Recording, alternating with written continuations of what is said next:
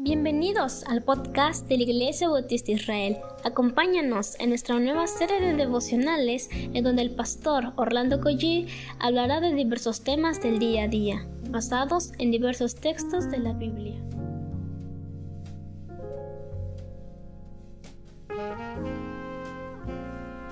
Muy buenos días queridos hermanos, qué bendición que podemos estar en contacto, que podemos comunicarnos por estos medios. Es una es una bendición de parte del Señor. Créame que este, a veces la distancia complica las cosas, pero Dios en su infinita misericordia puede bendecirnos a través de estos medios. Vamos a orar y comenzamos nuestro tiempo devocional.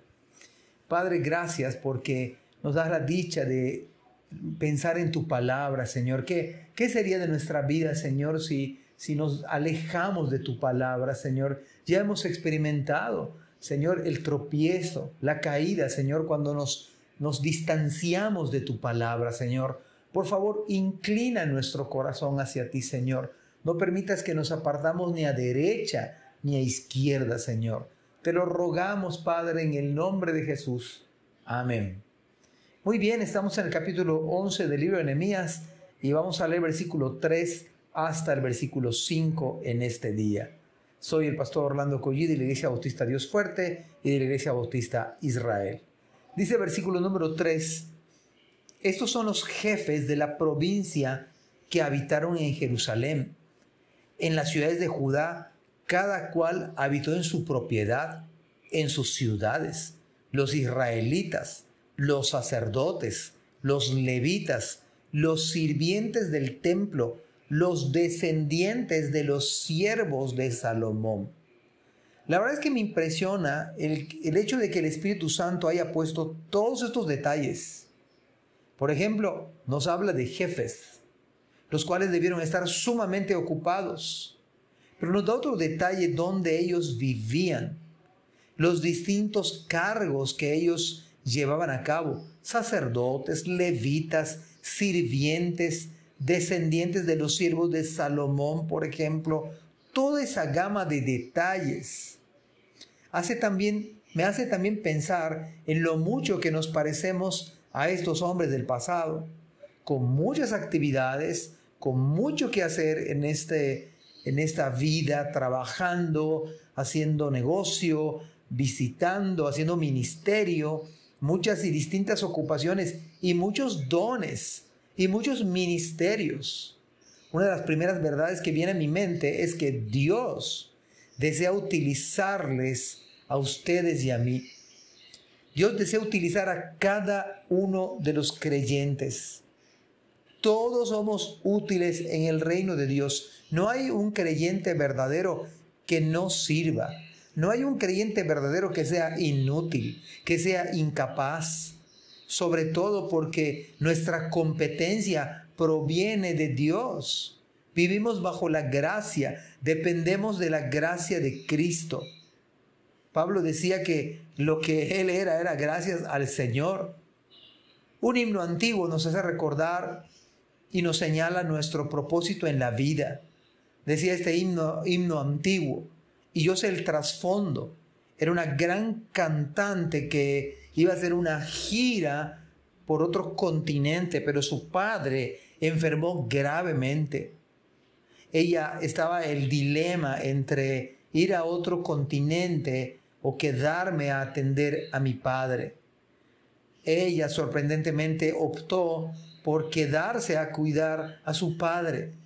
Y es en esa y es en, esa, en ese contexto que ella escribe este maravilloso himno que han pasado algunos, algunas décadas, algunos varios años, y este himno sigue escuchándose, se sigue recordando. E, el tema central del himno, lo voy a leer, nunca esperes el momento de una grande acción, ni que pueda lejos ir tu luz. Y, y, el coro decía, brilla en el sitio donde estés. Claro que hay mucho más contenido de lo que yo mencioné. Pero ella, el coro decía, brilla en el sitio donde estés. Brilla en el sitio, sitio donde estés. Puedes con tu luz algún perdido rescatar. Brilla en el sitio donde estés. Y esta mañana El Espíritu Santo quizá nos está diciendo, mira, tú estás muy ocupado, pero brilla en el sitio donde estés. Estás en la oficina, brilla en el sitio donde estés. Estás llevando a cabo tu profesión académica, estás en tu negocio, en tu empleo personal, vendiendo, brilla en el sitio donde estés. Y por supuesto, cada hermano debe estar sirviendo en su iglesia local, sirviendo en el trabajo. Ahí también glorificamos al Señor. Versículo 4 y 5. Algunos de los hijos de Judá y algunos de los hijos de Benjamín habitaron en Jerusalén. De los hijos de Judá, Ataías, hijo de Usías, hijo de Zacarías, hijo de Amarías, hijo de Cefatías, hijo de Maalalel, de los hijos de Fares y Maasías, hijo de Baruch, hijo de Colose, hijo de Asaías, de Adaías, hijo de Joyarib, hijo de Zacarías, hijo de Siloni, todos los hijos de Fares que habitaron en Jerusalén fueron 468 hombres fuertes. Interesante es que este pasaje dice hombres fuertes. Y también llama la atención que estos textos aparecen el nombre de los hijos de los hermanos antes de pensar en un ministerio en la iglesia local? Mis amados hermanos, me parece que estos textos nos recuerdan uno de los ministerios más importantes para los cuales el Señor nos ha llamado, y es a saber el ministerio con nuestra familia. Sí, el ministerio con nuestra amada esposa, en mi caso, el ministerio con nuestros amados hijos. Usted es llamado a ministrar primero a su esposa, antes que nada, antes que hacer un ministerio en la iglesia local, somos llamados a ministrarle a nuestra esposa, a nuestros hijos y a otros familiares que tenemos.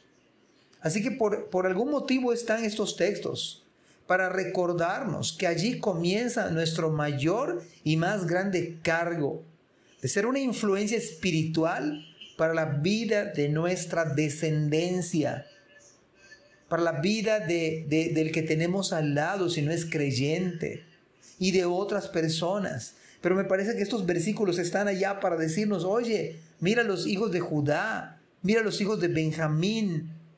Y nos dan los nombres de algunos. Y en total dice, todos los hijos de Fares que habitaron en Jerusalén fueron 468 hombres fuertes. El principal ministerio que tenemos. Dios quiere usarnos para su gloria. Pero tenemos que comenzar con nuestra esposa, con nuestros hijos. Allí comienza nuestra tarea más grandiosa. Que el Señor nos llene de sabiduría, que nos dé inteligencia espiritual para que podamos servirle mejor. Que Dios les bendiga.